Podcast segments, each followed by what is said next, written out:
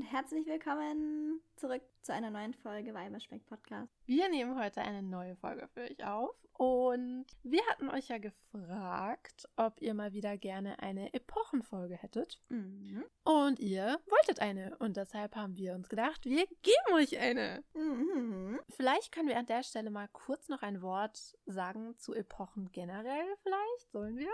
Ja, sehr gerne. Also wir haben ja schon ein paar Mal gefragt, welche Epoche ihr gerne hören würdet. Und die Antwort, die zu 90% eigentlich immer kommt, ist Rokoko. Mhm. Und dazu können wir euch vielleicht mal was sagen, denn auch wir freuen uns natürlich auf den Rokoko. Also ich glaube, für fast jeden ist der Rokoko eine der tollsten und spektakulärsten und faszinierendsten Epochen überhaupt. Und deshalb werden wir natürlich auch mal eine Folge dazu machen. Und zwar nicht nur eine, sondern mehrere.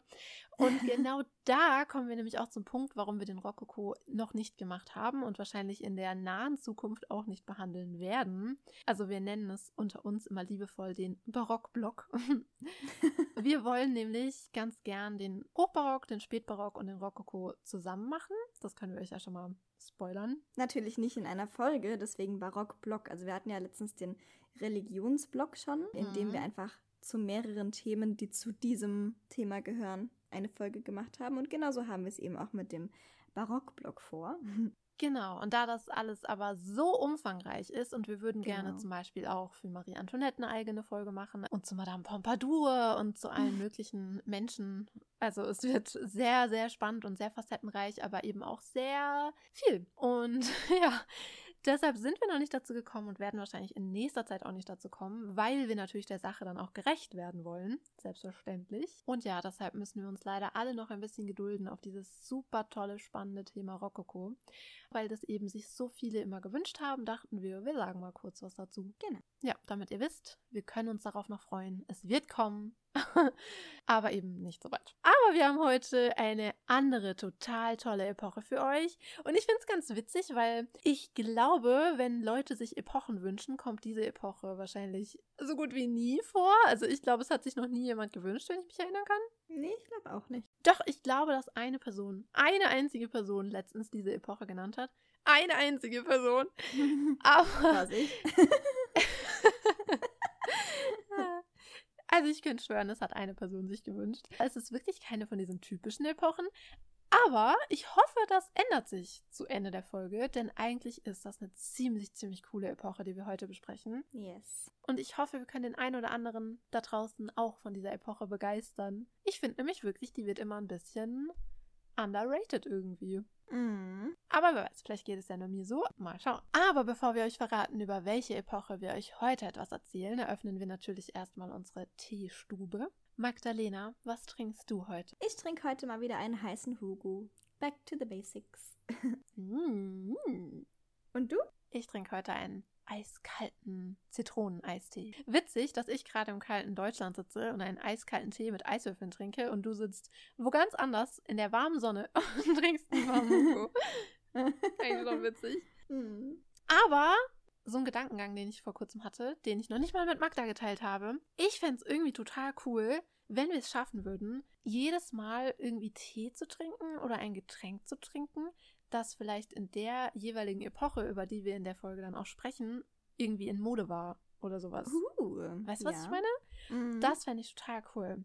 Also, wenn ihr dazu irgendwie Ideen habt, wo man sowas am besten nachlesen kann, falls einer von euch sich total gut mit Tee auskennt oder mit Getränken jeglicher Art, dann informiert uns.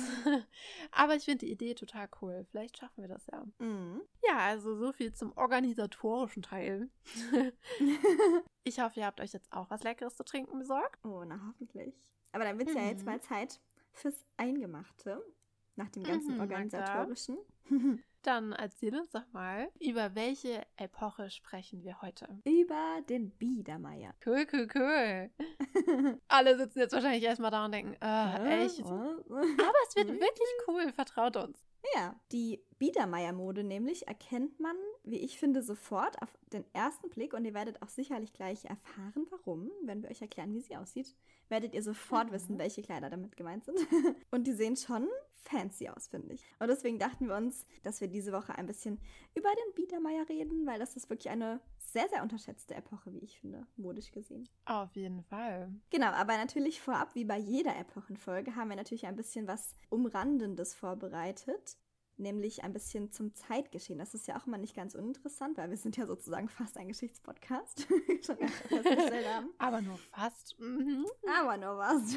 ja, also ich erzähle ich am besten erstmal kurz, wo wir uns befinden zeitlich. Also, pass auf, die Epoche, man kann es ziemlich genau eingrenzen, von wann bis wann diese Epoche geht. Und zwar von genau 1815, mhm. also ab dem Wiener Kongress, mhm. bis hin zur bürgerlichen Revolution von 1848. Also ziemlich genau 33 Jahre? Ja. Aber tatsächlich nennen wir es nur in Deutschland Biedermeier und ich sage euch auch gleich warum. Oder was heißt warum, aber es gibt tatsächlich ein Gedicht, das habe ich gefunden, das lese ich euch gleich vor, es ist so süß. Und in Englisch nennt man es meistens einfach Georgian Era. Ich glaube, wenn ihr sowas sagt wie Late Georgian oder Early Victorian, dann wissen die Leute, was ihr meint. Obwohl genau. ich persönlich es hasse, wenn die Leute zu irgendwas viktorianisch sagen, wenn es nicht viktorianisch ist. Denn die Menschen haben die Angewohnheit für alles, was im 19. Jahrhundert stattfindet, zu sagen, viktorianisches Zeitalter. Mhm. Obwohl das nicht der Fall ist. Ich verstehe das nicht. Aber ja. okay. Aber die Leute werden wissen, was ihr meint. Genau. Wie gesagt, Biedermeier nennen wir es nur in Deutschland tatsächlich. Ich glaube, in Frankreich heißt es ja Louis Philippe, oder? Das gefällt mir auch total, total gut. Ja, genau. Ja. Seht ihr, wir sind wirklich ein Bildungspodcast. Multilingualer Bildungspodcast. ZDF ruft uns an. Hashtag, das war kein Witz. Not joking. ähm, genau, und wie gesagt, wir haben es ja jetzt schon zeitlich ein bisschen eingeordnet vom Wiener Kongress. Das war ein Kongress, bei dem es darum ging, die Grenzen in, innerhalb von Europa neu festzulegen. Napoleon war tatsächlich noch an der Macht, als der Wiener Kongress angefangen hat und kam dann aus dem Exil zurück, aber es wurde trotzdem diese ganzen neuen Grenzen beschlossen. Und die bürgerliche Revolution, falls ihr davon noch nicht gehört habt, die von 1848, da ging es natürlich auch wieder um Grenzverschiebungen. Es gab ja damals sehr, sehr viele Königshäuser und Kaiserhäuser und die haben sich alle gegenseitig, die waren alle gegenseitig verwandt und haben sich alle gegenseitig bekriegt und die Untertanen waren damit auch nicht einverstanden. Also nicht nur, dass die, die Kaiserhäuser und Königshäuser untereinander nicht miteinander auskamen. Aber die Bürger kamen auch nicht damit zurecht. Das gibt's ja. Das ist tatsächlich eines der einzigen einigermaßen akkuraten Statements der Sissi-Filme, nämlich dass ständig die Ungarn Aufstand machen. die haben da einen großen Teil zum Beispiel gespielt für den österreichischen Hof. Und genau. Obwohl Sissi natürlich nicht in der Biedermeierzeit spielt, nur damit wir Nein. hier nicht durcheinander kommen. Genau, es gab natürlich mehrere Revolutionen, aber die Revolution, mit der der Biedermeier offiziell geendet hat, ist diese bürgerliche Revolution von 1848. Ja, ich habe ja schon äh, ein bisschen angeteasert, ich habe ein Gedicht gefunden, was den Biedermeier sehr, sehr gut beschreibt. Und zwar von von Ludwig Pfau, also wie der Vogelpfau, und heißt einfach nur Herr Biedermeier tatsächlich. Und in diesem Gedicht geht so ein bisschen um die Spießigkeit, aber auch die Doppelmoral in dieser Zeit. Ich finde es ganz interessant, aber auch irgendwie natürlich klar aus unseren Augen heute witzig, weil wir sagen ja heute selber noch, wenn etwas bieder ist, in diesem Gedicht erkennt man das ganz gut wieder. Also, Schau, dort spaziert Herr Biedermeier und seine Frau den Sohn im Arm. Sein Tritt ist sachte wie auf Eier, sein Wahlspruch weder kalt noch warm.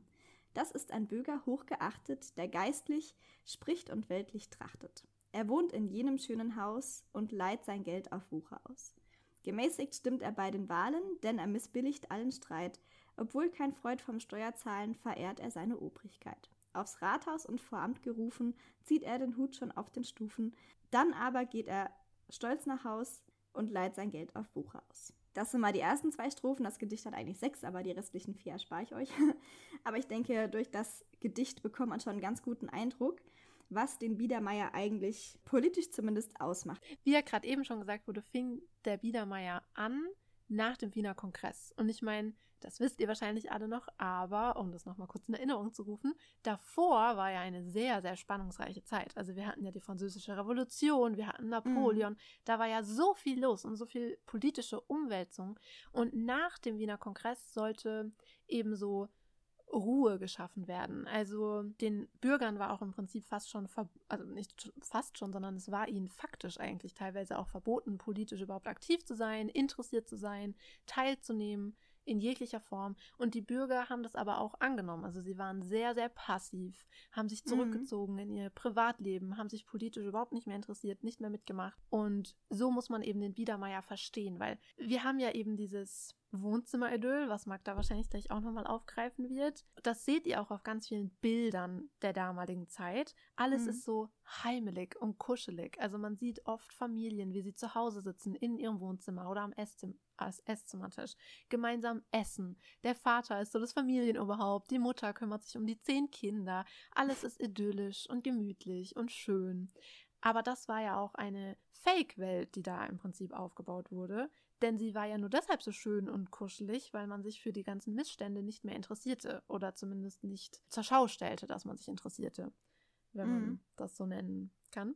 Und ja, deshalb finde ich es eigentlich auch logisch, dass der Biedermeier irgendwann dann auch wieder zu Ende war, weil so eine Scheinwelt kann man ja auch nicht für immer aufrechterhalten. Ja. Weil es gab nun mal die Missstände und zwar sehr große Missstände. Und darüber kann man ja nicht für immer hinwegschauen. Aber so muss man eben diesen Biedermeier verstehen. Es war so eine Heimatidyll, aber eben auch eine vorgetäuschte und falsche Idylle. Mhm. Das muss eine richtig krasse Zeit gewesen sein für mhm. Leute, die sich eigentlich politisch interessiert haben, aber ja, weil klar, Revoluzer, das kennt man ja von damals, wurden einfach eingebuchtet, wenn du dich irgendwie gegen das Regime gesträubt hast. Deswegen war es ja so, oder waren Revolutionen damals so, so ein Rieseneinschnitt auch in, das, in den äh, politischen Verlauf von einem Land, wie zum Beispiel die Französische Revolution oder eben auch die Bürgerliche Revolution hier von 1848, weil eben damals die Leute gemerkt haben, oder was heißt gemerkt haben, aber die Leute haben damals, ihnen wurde bewusst, dass sie als Untertanen, sage ich mal, dieser ganzen Königs- und Kaiserhäuser auch ein Recht darauf haben sollten, zu bestimmen, wie es in ihrem Land langgeht oder wo es langgeht.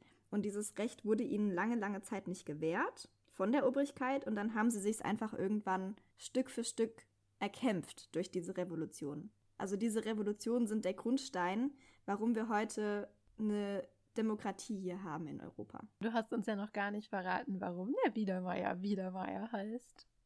Rückwirkend deswegen, weil tatsächlich ab 1855 die Schriftsteller Wich Eichroth und Adolf Kussmaul für die Münchner fliegenden Blätter, also so, ja, nicht Paroleblätter, aber auch keine offizielle Zeitung, diesen Gottlieb Biedermeier erfanden. Das war eine Kunstfigur, das ist so ein bisschen spießbürgerlicher, auf den diese zwei Schriftsteller eben sehr viele Parodien geschrieben haben. Dadurch verwenden wir heute diesen Begriff Biedermeier auch für diese Zeit. Ja, weil er eben in seinem ganzen Wesen diese Epoche, diesen Zeitgeist so verkörpert hat, dass er so stellvertretend dafür stand.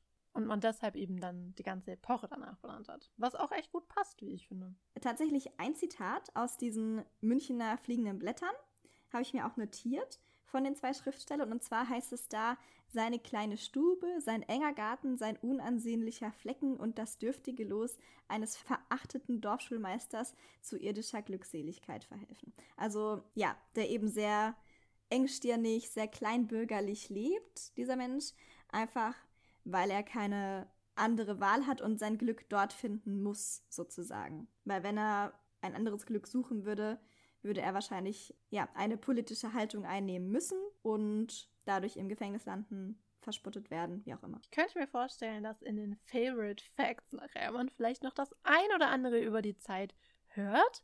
Also bleibt auf jeden Fall bis zum Ende dran. Das wird spannend. Also ich kenne Magdas Fact ja nicht. Wir kennen nie den Fact des anderen. Also wir überraschen mhm. uns auch immer selbst. Dass wir noch nicht, was ich meine, sagen. klar, wie groß ist die Wahrscheinlichkeit, dass wir jemals den gleichen Fact haben werden. Aber dass wir es bis jetzt noch nicht geschafft haben, den gleichen Fact zu haben, ist schon... Ehrlich gesagt bin ich ein bisschen überrascht, dass es bisher noch kein einziges Mal passiert ist. Aber wer weiß, witzig wäre es. Einmal war es knapp.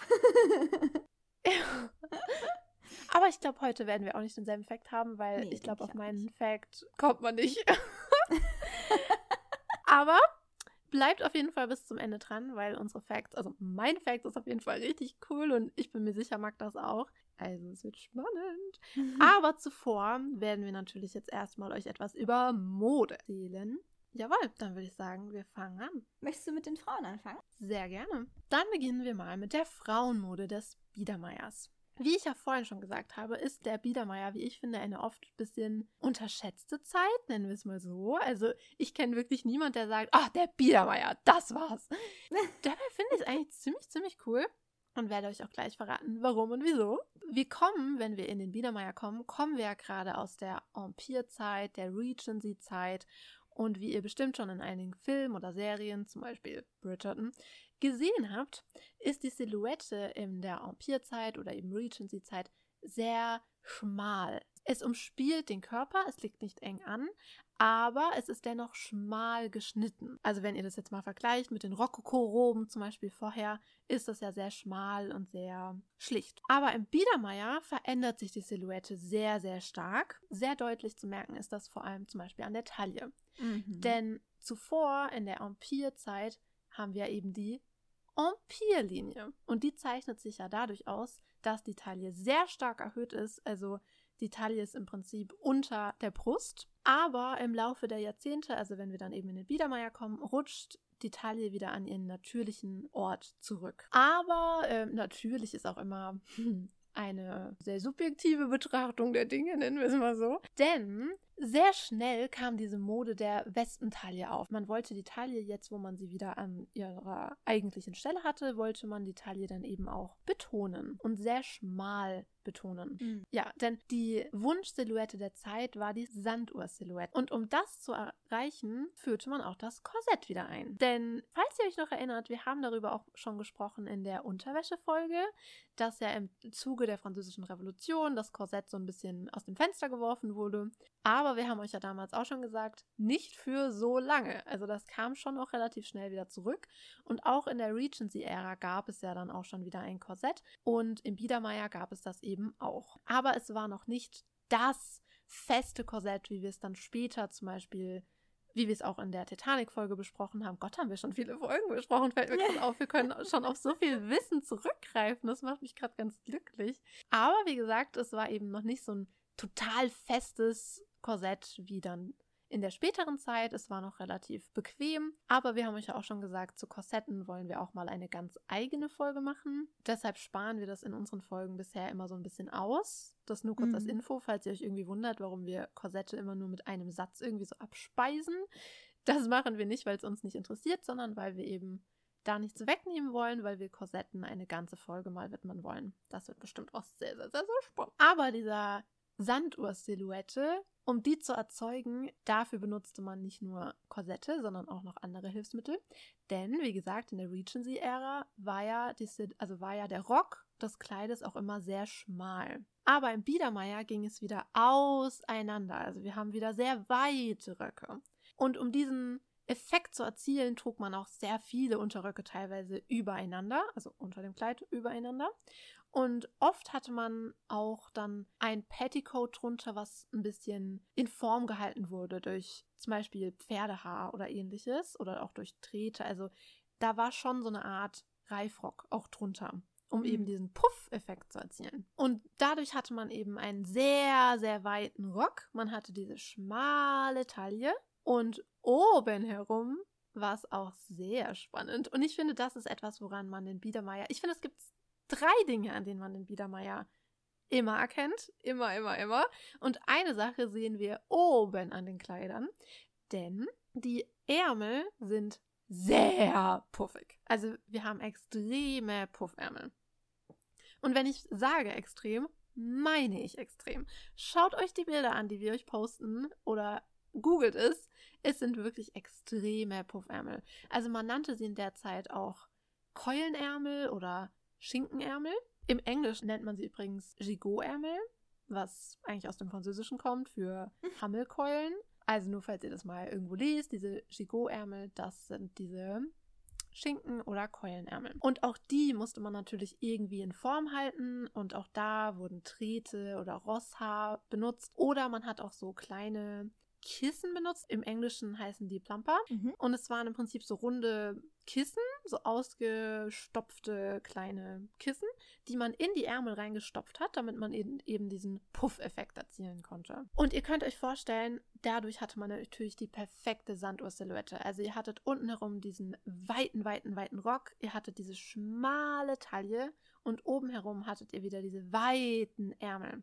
Also besser kann man es gar nicht machen, wenn ihr eine Sanduhr- Sanduhr-Silhouette wollt. Bumm, hier habt ihr sie. Die Schultern selbst wirkten aber wie die Taille dann wiederum eigentlich eher zart. Also es waren eigentlich nur so diese Oberarme, die sehr breit und voluminös gewirkt haben. Die Schultern wirkten aber dagegen wieder eher zierlich, denn wir haben in Biedermeier einen sehr breiten und runden Ausschnitt. Also man sieht auch die Schultern. Aber natürlich war auch nicht jeder Kleiderausschnitt gleich. Also es, es waren nicht bei jedem Kleid die Schulter entblößt. Also das werdet ihr auch auf den Gemälden und auf den anderen Abbildungen der damaligen Zeit sehen, die wir euch auf Instagram dann noch zeigen werden. Und dass es eben auch genauso Kleider gab, die oben herum geschlossener waren.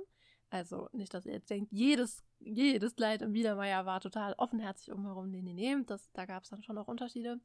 Und vor allem hat man in der Zeit ja auch schon unterschieden in verschiedene Anlässe, also so Morgenkleider, Mittagkleider, Abendkleider. Und da könnt ihr euch natürlich vorstellen, dass jedes Kleid dann meistens auch ein bisschen anders geschnitten war. Ja, deshalb sieht man nicht bei jedem Kleid so einen großen, schulterfreien Ausschnitt, aber eben bei sehr, sehr, sehr, sehr, sehr vielen. Und ich finde, das ist eben auch eine der Sachen, also dieser obere, also dieser obere Teil des Kleides mit den Puffärmeln und diesem Halsausschnitt, bei dem man die Schultern sieht. Das ist, finde ich, so ein ganz charakteristisches Ding am Biedermeier, an dem man den Biedermeier auf jedem Bild immer sofort erkennen würde, oder? Mhm. Ja, auf jeden Fall. Und durch diese spezielle Silhouette oder durch diesen speziellen Schnitt im Ausschnitt der Kleider, finde ich, sehen die Schultern immer wirklich sehr rund aus, Mhm. sehr fallend. Also das, es sieht immer aus, als hätten die wirklich so ein 45-Grad-Gefälle in ihren Schultern drin, die Biedermeier Damen, durch diesen speziellen Schnitt von der Ausschnitt- und Schulterpartie der Kleider. Mhm. Aber ich finde es auch echt witzig, weil ich habe in ganz vielen so. Es gibt auch Videos von so Kostümhistorikerinnen, die dann eben zeigen, wie eine Dame aus dieser Zeit sich angezogen hat. Und ich habe ganz viele Kommentare drunter gelesen, bei denen Leute geschrieben haben, ah, das, das sieht überhaupt nicht schön aus und so weiter. Und die Ärmel und oi, oi, oi, oi. Ich muss ehrlich sagen, ich finde es eigentlich ziemlich cool. Ich mag diesen Schulterausschnitt. Also ich finde das irgendwie schön, dass man auch die Schultern sieht. Mir gefällt es sehr, sehr gut. Also ich finde das schön geschnitten. Und dadurch, dass natürlich die Schultern so nackt und entblößt dalagen, hat man natürlich auch sehr viel Spielraum für schöne Halsketten. Mhm. Also Liz Taylor hätte ihren Spaß gehabt, würde ich mal sagen. Aber ich finde es eigentlich ziemlich cool. Der weite Ausschnitt der Kleider wurde oft mit einer sogenannten Bärte eingefasst. Und diese Bärte war im Prinzip einfach ein langer Streifen aus Spitze, der das De- Dekolleté einrahmte. Das seht ihr auch auf ganz vielen Bildern. Mhm. Aber vom geschmückten Hals aufwärts wandern wir jetzt zu den Haaren. Und ich finde, da kommen wir zum zweiten extrem charakteristischen Merkmal der Biedermeierzeit. Mhm. Also, wenn ich es nicht auf den Bildern immer schon an den Keulenärmeln und den entblößten Schultern erkennen würde, dann spätestens an den Haaren. Und wirklich, ich weiß nicht, ob du es auch manchmal machst, Magda, aber ich mache das manchmal so aus, aus Jux und Dollerei, wenn ich so alte Gemälde anschaue, dass ich mich dann immer selbst teste. So, Mhm. Pauline, weißt du, welche Epoche das ist? Ja, immer. Also ich mache das echt ganz gern und bin dann immer ganz happy über mich. Also ich bin dann manchmal auch überrascht, wenn ich ehrlich bin, über mich selbst, wie viel ich dann erkenne. Mhm. Aber Biedermeier ist wirklich was. Ich sehe die Haare und weiß sofort, ja, es ist Biedermeier. Eindeutig Biedermeier. Denn zu Beginn des Biedermeiers wurden die Haare meistens gescheitelt. Also sie wurden nach hinten gekämmt und in der Mitte gescheitelt. Und dann am Hinterkopf geflochten und aus diesem geflochtenen Zopf wurde dann so ein Knoten gebunden. Der Chignon. Mit der Zeit wurde aber dann, also mit der Zeit im Biedermeier wurde dann der Knoten immer höher und auch auffälliger. Also beliebt war zum Beispiel gerade dann in der Abendmode der sogenannte Apollo-Knoten, bei dem die Haare auch so nach oben frisiert wurden und dann zu einer Schleife gebunden wurden. Und natürlich war es das noch nicht, also eine gebundene Haarschleife auf dem Kopf, das wäre ja, das kann ja jeder, ist ja basic, sondern die Frisur wird dann natürlich noch geschmückt mit ganz viel Perlen, Schmuck, Blumen, alles Mögliche. Also es war wirklich sehr, sehr aufwendig und sehr reich verziert. Irgendwann wurden dann die Frisuren wieder ein bisschen schlichter und kleiner. Also, aber weiterhin war es so, dass die Haare meistens eben in der Mitte gescheitelt wurden und hinten zu einem Knoten zusammengebunden wurden.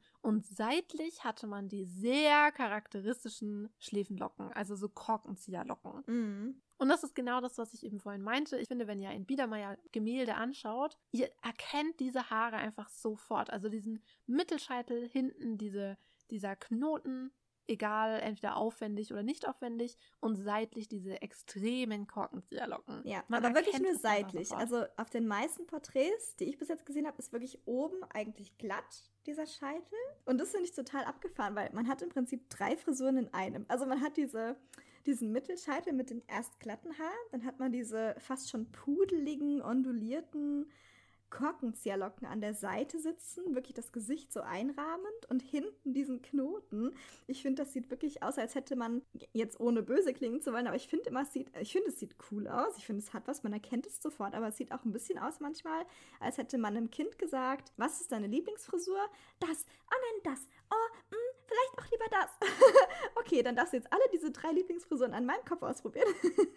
ja, wolltest du mir eigentlich, also ich meine, mir gefällt nicht alles, aber es gibt schon viele Bilder, auf denen ich denke, oh, sieht schon cool aus. Also mir gefällt es mhm. irgendwie schon ganz gut. Aber ich habe auch in einigen Quellen gelesen, dass das nicht immer das Originalhaar war, sondern eben auch Haarteile, die da benutzt wurden und angesteckt wurden. Ja, das hat man wurden. ja früher wirklich eigentlich fast immer gemacht, oder? Also zumindest für Abendlooks, das hatten wir doch auch schon in der... Bei der Titanic-Folge hatten wir das auch mit ah, den genau, bei der Titanic-Folge. Dass man genau. immer seine, seine eigenen Haare auch immer gesammelt hat aus der Bürste und aus diesen Haaren dann Haarteile geknüpft wurden. Also ich meine, ich kenne mich in dem Gebiet zu wenig aus, aber ich denke, so oder so ähnlich könnte es sich auch hier im Biedermeier zugetragen haben. Ja, also gerade wenn man eben diese Locken anschaut, also da halte ich es schon für sehr realistisch, dass das nicht alles ähm, Naturhaar war. Ja, und auch der Knoten. Also wenn man sich manchmal diese geflochtenen Knoten von hinten ansieht, dann sind es wirklich schon sehr, sehr voluminöse geflochtene Zöpfe. Also auch da war mit Sicherheit das ein oder andere Zusatzhaar, sagen wir mal, im Spiel. Oder was natürlich auch möglich ist, das habe ich auch schon gesehen, also nicht von damals, sondern das gibt es heute zum Beispiel, gibt es sowas, dass es schon vorgeflochtene Kunsthaarteile gibt. Und sowas könnte ich mir auch vorstellen, dass man praktisch natürlich aus echtem Haar damals, gab ja noch keine Plastikhaare, solche Haarteile vorgefertigt hat, also diesen Knoten praktisch. Und dann die Haare nach vorne gemacht hat, alle gelockt hat und dann den Knoten geschickt angebracht hat, sodass man nicht gesehen hat, dass die restlichen Haare alle vorne sind. Weißt du, ich meine? Ich kann es mir auch echt gut vorstellen. Also so oder so war nicht alles das, wie der liebe Gott ihnen die Haare gegeben hat, da bin ich mir ganz sicher. Mhm. Aber ich finde, egal wie sie es gemacht haben, mir gefällt das irgendwie mit den Locken. Ich finde das irgendwie ziemlich cool. Mhm. Hat schon was, also was ganz eigenes. Und wie gesagt, ich finde, das ist so einer der ganz charakteristischen Merkmale. Also ich finde, im, im Ganzen ist der Biedermeier etwas, was sich sehr gut erkennen lässt auf alten ja. Gemälden, aber gerade eben auch durch diese Frisur. Mhm. Aber man trug natürlich nicht einfach das bloße Haar, sondern das habe ich ja vorhin auch schon gesagt, dass das Haar meistens dann auch verziert wurde. Also man hatte dann eben Schmuck im Haar. Teilweise auch so, wie man es zum Beispiel auch aus den 20ern sogar auch kennt, diese Schmuckketten um den Kopf mhm. oder ähnliches. Perlen, oder Perlen, genau. Mhm, Wie wir genau. gerade gleichzeitig Perlen gesagt Ach, haben. Oh. Ja, ich meine, Perlen, hallo, kann man doch nie genug haben. Ich stehe auf Perlen. Oder eben auch Blumen oder ähnliches. Aber das hat man natürlich hauptsächlich auch abends gemacht, denn tagsüber, wenn man das Haus verlassen hat, hat man natürlich oft etwas anderes auf dem Kopf, wenn man eine verheiratete Frau war. Nämlich einen Hut. Yay! Und da gab es vor allem einen Hut, der in der Zeit sehr, sehr, sehr beliebt war. Also es war so, dass man meistens eine weiße Leinhaube auf den Kopf gezogen hat. Und wenn man dann zum Beispiel drin war, hatte man oft dann auch nur diese Leinha Leinhaube auf. Wenn man das Haus verlassen hat, hat man eine Schute draufgetragen. Also die Schute war so das beliebte Hutmodell derzeit. Das mhm. war der letzte Schrei. Die Schute war eben auch seine haubenartige Kopfbedeckung. Das war ein sehr hoher Hut mit einer breiten, sehr langen Krempe die das Gesicht umrahmte. Also wenn ihr ein Bild davon seht, werdet ihr sofort wissen, was ich meine, was diese Schute ist. Und an beiden Seiten der Schute, also an der Krempe, waren dann so Bänder befestigt, die dann unter dem Kinn zusammengebunden wurden zu einer Schleife. Und je nach Saison, also je nachdem, was für eine Jahreszeit wir gerade haben, war die Schute dann aus einem anderen Material, also zum Beispiel aus Stroh oder aus Wolle, aus Seide. Und meistens befestigte man eben auch an dem Hut dann Verzierungen, wie zum Beispiel eben Blumen oder anderer Schmuck. Aber meistens hat man es sehr schlau gemacht, dass man das nicht am Hut selbst richtig befestigt hat, sondern nur durch eine Nadel zum Beispiel befestigt hat, damit man es nach dem Tragen wieder abnehmen konnte und an einem anderen Hut befestigen konnte. Also sehr schlau gedacht. Jetzt, da wir schon ganz oben am Kopf der Damen angekommen sind, wandern wir nochmal ganz hinunter. Nämlich ich finde das dritte extrem charakteristische Merkmal der Zeit, also wirklich extrem charakteristisch, weil wir das eigentlich aus den anderen Zeiten überhaupt nicht kennen, ist der Saum der Kleider. Mhm. Denn dieser Kleidersaum war im Biedermeier etwas ganz, ganz, ganz, ganz, ganz Besonderes. Wir sehen im Biedermeier nämlich, haltet euch alle fest, ich hoffe, ihr sitzt, wir sehen Füße. Was? Aha. Füße. Oh mein Gott. Hello. das ist verrückt, man sieht Füße. Also vielleicht klingt das für den ein oder anderen Mensch mit modernen Ohren, als wäre das nichts Besonderes, aber glaubt mir, es ist etwas Besonderes. Also, mhm. wenn ihr euch mal Galerien anschaut, Bildergalerien der vergangenen Jahrhunderte, man sieht keine Füße und im Biedermeier sieht man Füße. Mhm. Gegen Ende des Biedermeiers wird der Saum dann aber wieder länger, also auch danach im zweiten Rokoko, also das ist die Epoche, die nach dem Biedermeier kommt, sieht man dann keine Füße mehr. Das ist wirklich nur so ein kurzes, tja. Hallo, wir sind auch noch da. ja. ja. Also dieser Rock, der ja, wie wir vorhin gesagt haben, sehr, sehr weit ist, also der in im Biedermeier so kegelförmig geschnitten ist. Der ist eben so kurz, dass man die Füße mitsamt der Schuhe sieht. Spektakulär. Krass. Und diese Schuhe, die wir dann eben das erste Mal zu Gesicht bekommen, sind flach. Also wir tragen keine Absätze in dieser Zeit. Und auch bei den Schuhen wechselt man natürlich je nach Anlass im Material. Also tagsüber hatte man dann zum Beispiel Schuhe aus Leder oder ähnliches und abends dann zum Beispiel aus Satin. Und sehr oft sieht man an den Schuhen von damals so ein Schnürdetail, also dass man so flache Schuhe hat, die ein bisschen, wie kann man es vergleichen? Ich glaube, so Ballettschuhe haben doch oft auch so Schnürungen, die dann mhm. oben in so einer Schleife enden. Ja, genau. So sieht das ein bisschen aus. Also das war total in in der Zeit. Mhm. Nochmal kurz was zu den Kleidern generell, damit ich das nicht vergesse und euch nicht vorenthalte. Es gab natürlich auch so sanfte Töne, also so Pastelltöne und was auch immer. Also so helle, zarte Farben. Ich glaube, die waren immer sowieso in. Also ich glaube, es gab keine Zeit, in der das mal total out war, Pastellrosa zu tragen. Und eben auch so leichte Stoffe wie Batiste oder Musselin oder auch Seide waren sehr beliebt. Aber eben zum Beispiel auch kräftigere Stoffe wie Atlas. So eine Atlasbindung oder auch Taft oder auch aus Wolle waren teilweise auch Kleider. Und was zum Beispiel in der Zeit auch ziemlich beliebt war, waren Muster, also Karos und sowas. Das war auch total in. Mhm. Also da konnte man sich ruhig auch was trauen oder eben auch Stickereien. Und generell, es wurde sehr viel verziert. Also wenn man eben nicht so einen kräftigen Stoff wie jetzt so ein dickes Karo-Muster getragen hat, auch dann waren die Kleider wirklich nicht zu übersehen und waren ein echter Hinguckers. Also wir haben das auch bei den Haaren vorhin schon gesagt. Die Haare wurden geschmückt und drapiert und so wurde es eben auch mit den Kleidern gemacht und auch mit den Hüten, wie wir vorhin ja schon gehört haben. Also die Kleider hatten so viel Rüschen, Stickereien, Spitze, Schmuck, Schleifen. Überall waren Schleifen zu sehen und auch hier wurden Blumen verwendet. Also es wurde wirklich verziert, was das Zeug hielt. Mhm. Also es war der Wahnsinn. Also mehr ist mehr, hieß es in Biedermeier. Wirklich. Haltet euch nie zurück, macht worauf ihr Lust habt. Verrückt. Und wenn wir das gerade schon so sagen, ja, könnte man da vielleicht auch noch was Gesellschaftliches eben dazu sagen, weil das habe ich bei sehr vielen Quellen von so Kostümhistorikerinnen gelesen oder gehört, die über diese Zeit gesprochen haben, dass es eben deshalb so extravagant war, also so extrem geschmückt und verziert wurde, weil die Frau ja im Prinzip nur so das Beiwerk des Mannes war, also nur das so das Anhängsel des Mannes und, und eben mehr nicht. Also man sollte nur hübsch aussehen und mehr nicht. Und deshalb wurde man eben auch so hübsch verpackt, weil man war eben so ein süßes kleines Ding. Ich finde, man erkennt es auch sehr, sehr gut, diesen politischen Zeitgeist in dieser Kleidung. Denn wir haben ja vorhin eben schon gehört, die Bürger sollten keine eigene Meinung haben, sollten sich keine eigene Meinung bilden, sollten nicht politisch aktiv werden oder sonst was, sondern sollten zu Hause in ihrem Wohnzimmer sitzen und stricken. Und das sieht man, finde ich, an dieser Kleidung sehr, sehr gut. Denn die Frauen sahen gar nicht aus wie richtige Frauen. Verstehst du, was ich meine? Sondern eigentlich mhm. wie Puppen. Ja, oder wie, wie Puppen kleine oder Kinder. kleine Mädchen, ja. Genau, es war sehr, sehr puppenmäßig alles gemacht. Also auch die Schute hat was sehr. Ich, ich kenne auch sehr, sehr, sehr viele Puppen, die genauso angezogen sind. Ja, weißt ja, du, auch mit dem Hut sagen, und so weiter. Ist, wenn man sich so eine, so eine klassische Porzellanpuppensammlung vorstellt, sehen Genau, die sieht genauso aus. 50% mindestens genauso aus. Ja, genau. Und eben auch diese ganzen Schleifen, die Rüschen, die Blumen, der ganze Schmuck. Du wirst wirklich verziert als kleine Puppe.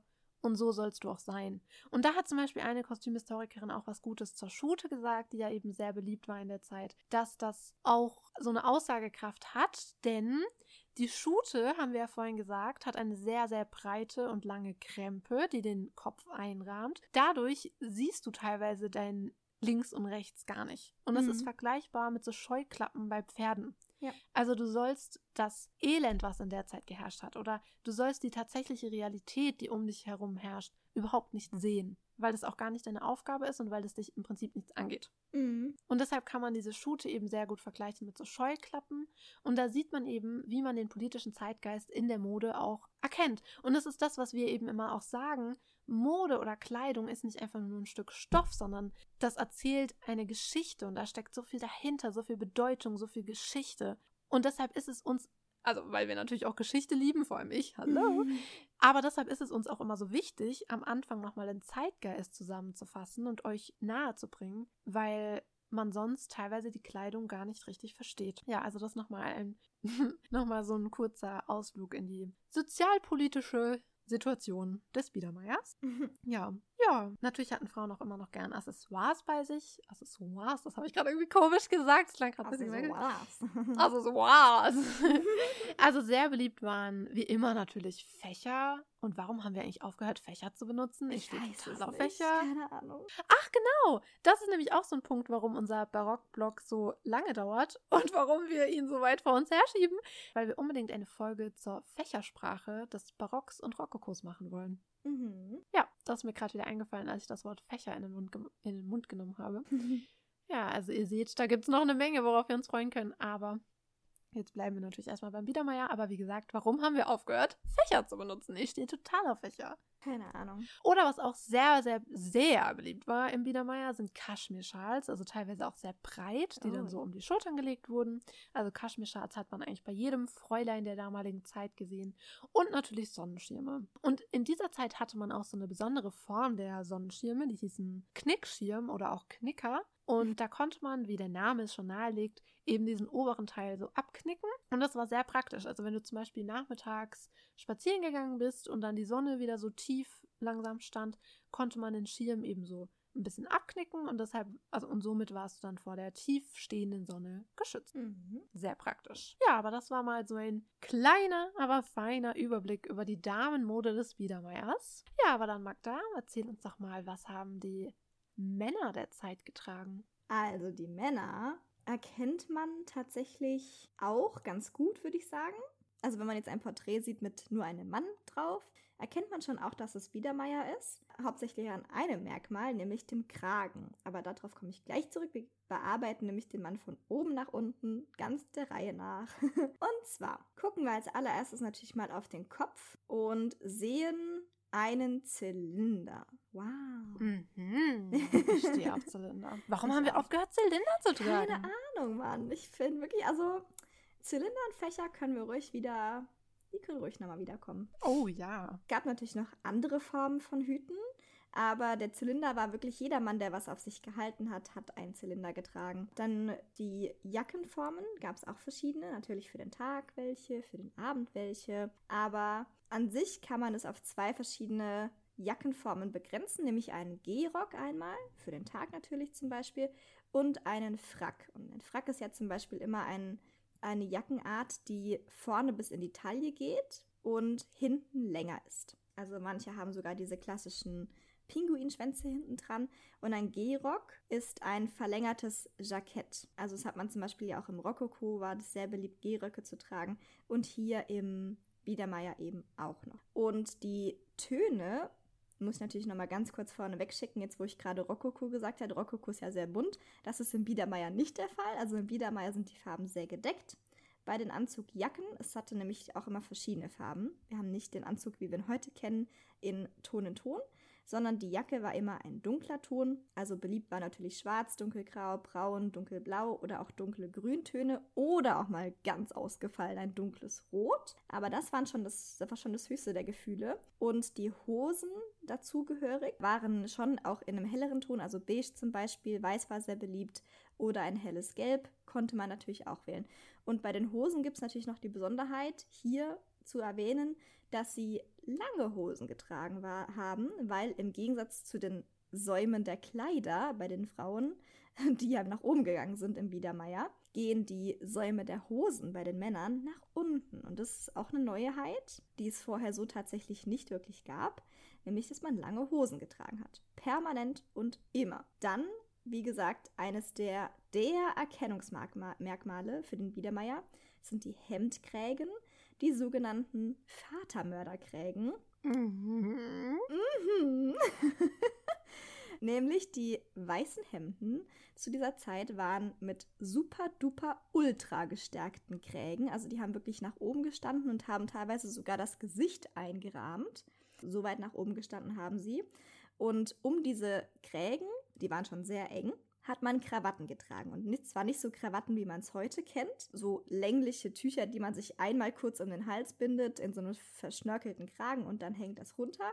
Nein, Krawatten waren damals Tücher, die man mehrmals sogar um den Hals gewickelt hat und vorne in wirklich einem kunstvollen Knoten zugebunden hat. Und dieser Knoten war natürlich, das sah natürlich blöd aus, wenn das zu weit war. Deswegen hat man das sehr, sehr eng gebunden. Es gibt einige Berichte von Männern, die tatsächlich an ihren Krägen erstickt sind. Natürlich nicht viele, auch hier wieder, ne? Ja, die Leute sind reihenweise umgekippt, wie bei den Korsetten gibt es ja auch immer so Stories.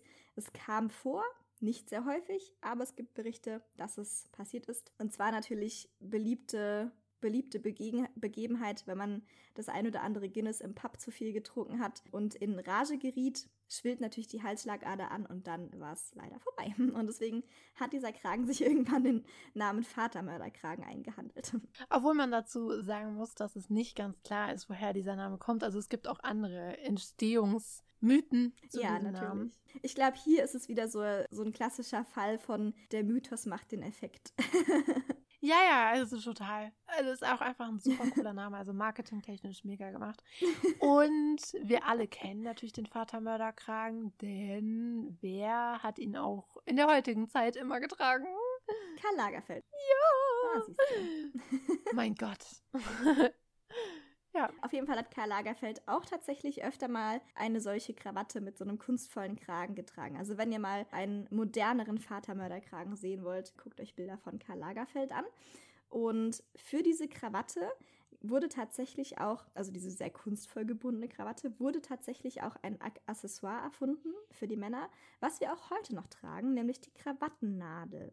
Und zwar hatte die aber damals einen rein dekorativen Sinn. Also heutzutage trägt man ja Krawattennadeln oder Krawattenklammern, um wirklich die Krawatte vor Suppenschüsseln zum Beispiel zu bewahren. Damals war es aber ein äh, rein dekorativer Effekt. Aber es gibt sehr, sehr wunderschöne Krawattennadeln aus der Zeit. Und ein weiteres Accessoire, was damals sehr beliebt war, auch hier jeder Mann, der was auf sich gehalten hat, ist nicht ohne Taschenuhr aus dem Haus gegangen. Heutzutage kennt man das ja, dass die Taschenuhr dann so an einem Band baumelt. Das gab es sicherlich größtenteils damals auch. Also es gab Lederbänder, Stoffbänder, Seidenbänder oder natürlich auch Ketten, an der diese Taschenuhr baumeln konnte oder hängen konnte. Die wurde dann in einer Tasche extra dafür verstaut. Das haben wir auch heute noch in den Jeanshosen. Die meisten Leute denken ja, dass diese kleine winzige Tasche innerhalb der großen Tasche vorne eine Tasche für loses Kleingeld ist, aber das ist eigentlich ursprünglich äh, für Uhr, äh, Taschenuhren gedacht. Da hat man die Taschenuhr reingepackt und ein sehr, sehr beliebtes Accessoire für den Dandy der Zeit war aber tatsächlich ein sogenanntes Chatelain. Das ist eine spezielle Vorrichtung, an die man nicht nur die Taschenuhr selbst gehangen hat, sondern auch verschiedene Amulette oder verschiedene andere Dinge. Heute würden wir Charms dazu sagen, ne, diese typischen Charms-Armbänder, bloß halt in anderer Form. Also man konnte auch zum Beispiel Amulette, äh, wie heißt das, so Nicht Amulette, sondern so, wo man so Bilder reinmachen kann. Bin ich bescheuert? Wie heißt denn das? Doch, ist doch ein Amulett, oder? Echt, ist das ein Amulett? Oder bin ich das so? Ich dachte, das ist ein Amulett. Keine Ahnung. Also man konnte auf jeden Fall diese, was es auch als Kette gibt, ne, wo man so Bilder reinmachen kann von seinem Liebsten, von seiner Angebeteten oder eine Haarsträhne natürlich, wenn man es sehr ernst meint. Ja, genau, das war ja damals total in. Mhm. Also auch noch in der Zeit danach, weil ich bin ja ein riesen Jane Austen-Fan, also riesen Jane Austen-Fan. Und das war ja total in in der Zeit, so eine Haarlocke seinem zukünftigen Partner zu schenken. Mhm. Und der hat es dann eben in so einer Kette getragen oder in so einem Ring oder so. Ja, so Medaillon heißt das genau, Amulett. Medaillon, genau. Klingt- Aber was ist Klang so ein Amulett? mystisch. Ja, so was Mystisches. So ein Amulett, was sich, so ein Talisman, weißt du? Ah, stimmt! Oh Okay, haben wir das auch geklärt? mein Gott. Genau, das waren die zwei gängigsten und sehr beliebten Accessoires. Taschenuhren mit verzierten oder auch mit einfach nur schönen Bändern. Ich meine, es gibt ja auch schöne Lederbänder, an die man es befestigen kann oder andere schöne Ketten, aber dieses Chatelain ist wirklich ein Accessoire aus dieser Zeit, was dort entstanden ist in der Zeit und wird tatsächlich auch heute, wenn man sich ein bisschen in der Gothic-Steampunk-Szene auskennt, auch heute noch sehr, sehr gerne benutzt, by the way. Genau. Wir haben noch gar nichts zu den Schuhen gesagt. Die sind auch nicht so spektakulär, um ehrlich zu sein. Man hat Halbschuhe getragen, schwarze, dunkelbraune, äh, also auch in gedeckten Farben, dunklen Farben. Und natürlich für schicken Anlass konnte man natürlich auch sogenannte Gamaschen drüber ziehen. Das sind diese, ich hätte fast schon Socken gesagt, nee, es sind halt keine Socken. das sind diese, dass der Schuh nachher so aussieht, als wäre er schwarz-weiß, diese Schwarz-Weiß-Optik. Ich finde es immer Mhm. schwer zu beschreiben, aber ich glaube, Gamaschen sollte, könnte Ist, zumindest den meisten ein Begriff. Begriff sein. Genau, ja, klar, ja. so viel zu den Schuhen. Aber noch ganz kurz auch zur Silhouette. Pauline hat ja schon gesagt, dass bei den Damen das Korsett wieder eingeführt wurde. Und die Männer haben sich dann natürlich nicht lumpen lassen. Und zwar konnten die sich natürlich auch ein bisschen in der Form modifizieren. Entweder durch ihre Weste, die zum Anzug ja dazugehört, oder zu einem Outfit. Das habe ich noch gar nicht erwähnt, oder? Das, ja, haben eine Weste getragen, die Männer.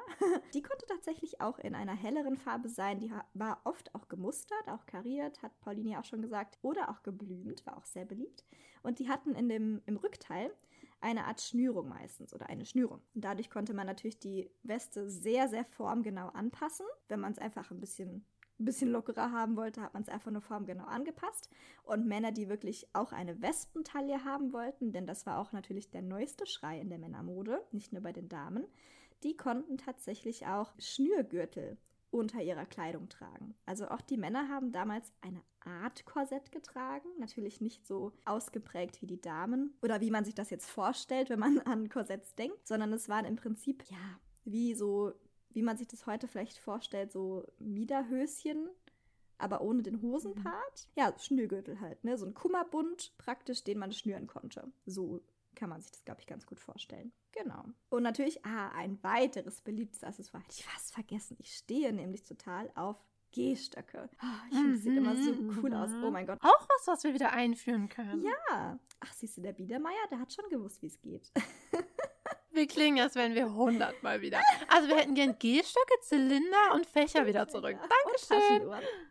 Ja, Oh, Nee, Taschenuhren sowieso. kommt natürlich daher, weil ein beliebte, eine beliebte Freizeitaktivität schon immer ja eigentlich, aber besonders im Biedermeier war natürlich spazieren zu gehen, durch die Natur, durch Parks, Mhm. vom Wohnzimmer in die Küche und Ja, ich meine, vom Wohnzimmer in die Küche. Ja, ich meine, was ist idyllischer, als in so einem schönen Blumenbeet spazieren zu gehen? Genau. Das passt halt. und dafür braucht man natürlich einen Spazierstock. Geht nicht ohne. Auf jeden Fall. Es gibt natürlich auch einfache Modelle, die einfach schwarz waren oder dunkelbraun aus Holz gefertigt mit einem Metallknauf obendrauf. Aber es gibt auch sehr, sehr schöne verzierte Gehstockköpfe sozusagen, wenn man so möchte, die wirklich auch teilweise die Form eines Tierkopfes haben konnten. Löwen waren sehr beliebt, Hirsche waren sehr beliebt, Wölfe, alles Mögliche, das ganze animalische Spektrum. Ja, finde ich sehr, sehr cool. Können wir das bitte wieder einführen? Mein Lieblingslook, ungelogen, bis heute von Lady Gaga ist der Look, als sie sich das Bein gebrochen hatte. Ich weiß nicht mehr, welcher Red Carpet das war, aber da hatte sie auch einen Gehstock dabei und ich fand das so cool. Genau, aber so viel mal zu der Männermode. Halten mal fest, die langen Hosen waren neu, die Gehstöcke waren schön und die Taschenuhren zeitgenau gestimmt. Ja, also ihr seht, wir haben uns heute mal ein bisschen kürzer gefasst als sonst. also wir wollten heute mal ein, ein bisschen ist gut. Ja. ja, wir wollten heute wirklich mal eine kürzere und eine flottere Folge machen und das ist uns, glaube ich, gelungen. Mhm. Mhm. Und diese Woche wird es auch wieder eine Mini-Folge geben. Also freut euch darauf. Wir freuen uns auf jeden Fall schon sehr. Das Thema bleibt aber natürlich noch ein Geheimnis. Und wir hoffen, dass ihr jetzt auch Biedermeier-Fans seid. Ja, also ich meine, hallo, spätestens nach den Gehstöcken, ich bitte euch. Und den Zylindern, also, I mean. Uh. Come on. ja, also es wird uns wirklich sehr, sehr freuen, wenn da draußen vielleicht der ein oder andere Mensch ist, der jetzt hinterher sich denkt, ah, Biedermeier, das kann schon was. Mhm. Aber ich glaube, dann wäre es das sogar für heute. Also halt, stopp, unsere Favorite Facts fehlen noch. Oh mein wie dumm bin ich denn? Jetzt habe ich ja am Anfang Vorhin sage ich so noch. angeteasert. Oh mein Gott, seid gespannt auf die Favorite Facts und dann haha, Verkauf, verarscht. oh mein Gott, okay. Eieiei. Wow. Ist okay.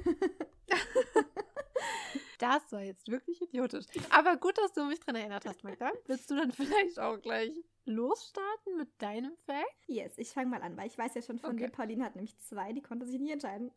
Ja! Siehst du, ich konnte mich nicht mal entscheiden und habe sogar zwei und habe jetzt komplett vergessen, was wir Favorite Fact machen. Wow. Yes. Also ich fange mal an, weil mein Favorite Fact ist kurz und schmerzlos. Und zwar, mhm. wir haben ja schon gesagt in der Folge, oder jetzt gerade vorhin, vor gefühlten fünf Minuten, dass die, das typische Lebensgefühl des Biedermeiers ja, ein sehr familiäres Gefühl war und diese klassische Familien, ja, das klassische Familienleben, wie man es heute kennt, ist damals entstanden in dieser Zeit tatsächlich auch. Die ersten Kindergarten wurden erfunden. Ich weiß, was du sagen willst. Okay, red weiter. Bist du dir sicher? ich glaube schon, red weiter. Oh mein Gott, das wäre jetzt das erste Mal, dass einer von uns den Favorite Fact vom anderen errät. Oh, Echt? Premiere. Uh, also seid gespannt. Ja. Okay, ich rede weiter. Okay. Doppelpunkt. Hui. Und was anderes was wir heute auch noch sehr gut kennen und jedes Jahr in Saus und Braus feiern, ist damals auch so entstanden, wie wir es heute kennen. Man hat natürlich schon immer mhm. Weihnachten gefeiert. Ich bin ja ein, ein Weihnachtself, wie wir alle wissen, ich liebe Weihnachten. Und das klassische, die klassische Weihnachtsfeier mit Bescherung und dem Singen von Weihnachtsliedern und man sitzt gemütlich unter dem Weihnachtsbaum. Ja, aus welcher Zeit stammt das wohl? aus hm. dem Biedermeier natürlich. Hallo. Ich wusste es! Oh mein Gott, ich habe noch nie deinen Fact erraten. Wie cool. Ja, aber ich meine, gut, wenn es irgendwas über Weihnachten zu berichten gibt, dann. dann wird Magda es bestimmt sagen. Lag ja irgendwie nah. Nein, aber ich fand es einen äh, coolen Fact, weil es war mir tatsächlich mhm. auch noch mhm. nie bewusst, dass es wirklich. Aber klar, es liegt auf der Hand. Wenn man sich eine Sekunde mit dieser Zeit oder mit dem, dem Zeitgeschehen und auch mit dem Zeitgeist auseinandersetzt, errät man es eigentlich von selbst. Mhm, stimmt. Ja. Nee, genau. Aber cooler Fact. Ne? Was sind deine Facts? Also mein einer Fact bezieht sich auf das, was du gerade gesagt hast, und zwar das uh. mit dem uh. Kindergarten. Mhm. Denn Kindergarten gibt es nicht schon immer, sondern wie Magda gerade gesagt hat, der erste Kindergarten wurde in Biedermeier gegründet. Und das ergibt auch eigentlich Sinn, denn im 19. Jahrhundert ist ja die Industrialisierung im vollen Gange. Und vorher hatte man ja eine ganz andere Familienstruktur. Und deshalb waren Kinder natürlich immer zu Hause, weil es war ja auch eine Familie zu Hause und so weiter und so fort. Aber im Zuge der Industrialisierung hat sich natürlich diese ganze Familienstruktur verändert. Und deshalb hat es auch Sinn ergeben, dass man eben so ein Betreuungssystem für Kinder eingerichtet hat. Mhm.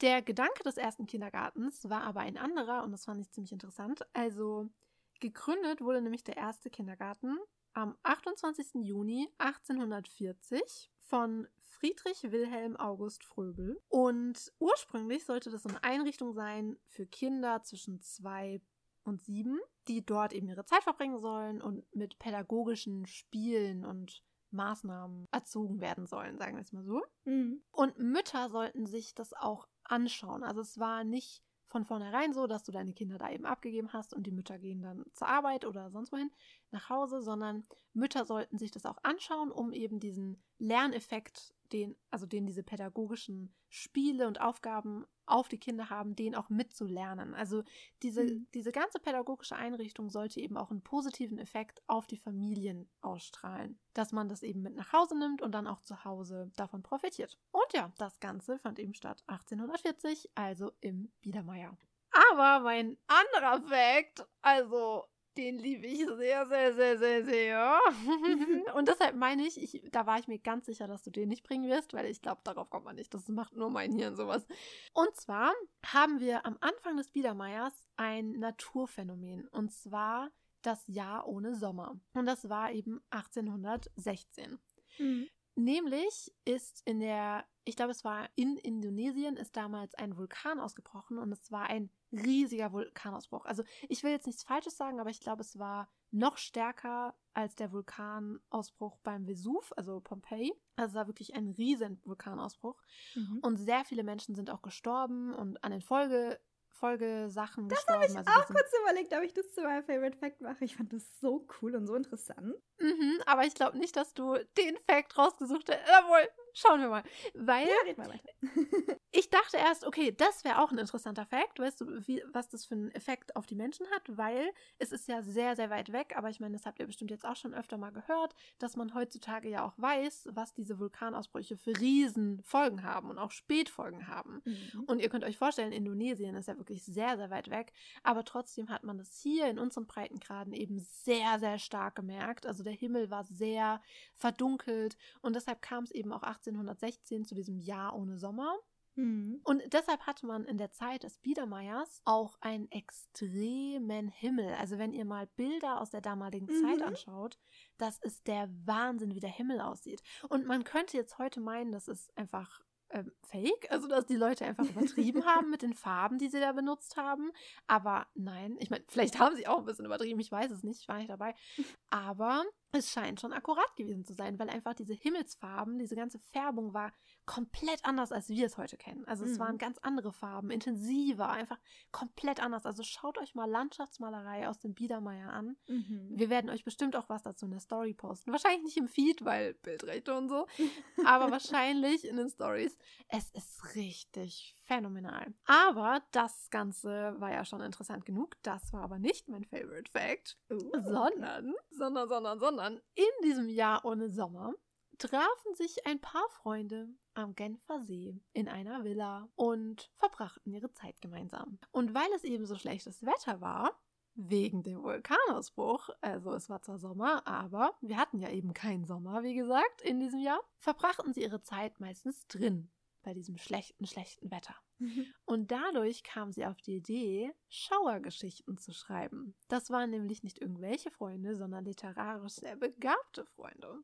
Mhm. Ja, wie gesagt, sie saßen da zusammen und ich meine, das kennen wir wahrscheinlich auch. Man ist irgendwie am Lagerfeuer, erzählt sich gegenseitig Gruselgeschichten mhm. und so mhm. ungefähr muss man sich das auch vorstellen. Allerdings waren das eben, wie gesagt, keine normalen Menschen, sondern literarisch sehr, sehr exponierte Personen. Und eine dieser Personen ist Mary Shelley. Und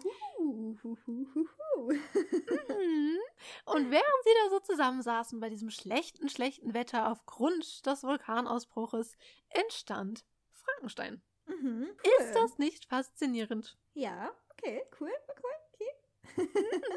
ich finde es richtig cool. Und ich finde es total witzig, weil meistens komme ich auf den Favorite Fact immer erst ganz am Ende der Recherche. Mhm. Und meistens habe ich eine halbe Stunde vor Aufnahme, habe ich oft noch keinen Favorite Fact. Aber das war jetzt ganz amüsant, weil ich vor ein paar Tagen das Leben von Lord Byron mir näher angeschaut habe.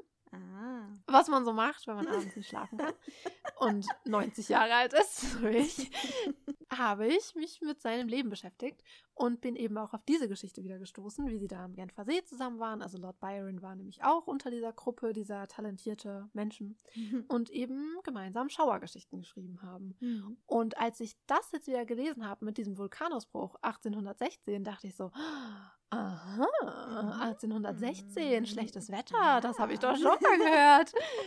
Und so bin ich zu diesem Favorite Track gekommen, zum Mary Shelley. Und ich finde es ganz witzig, weil wenn ihr gerade meine Notizen sehen könntet, da steht ungelogen zu dieser ganzen Geschichte nur 1816 Strich Jahr ohne Sommer Strich Vulkan Strich Mary Shelley. Und wer steht da nichts? Ja, manchmal Ich bin nicht faul oder ne? so.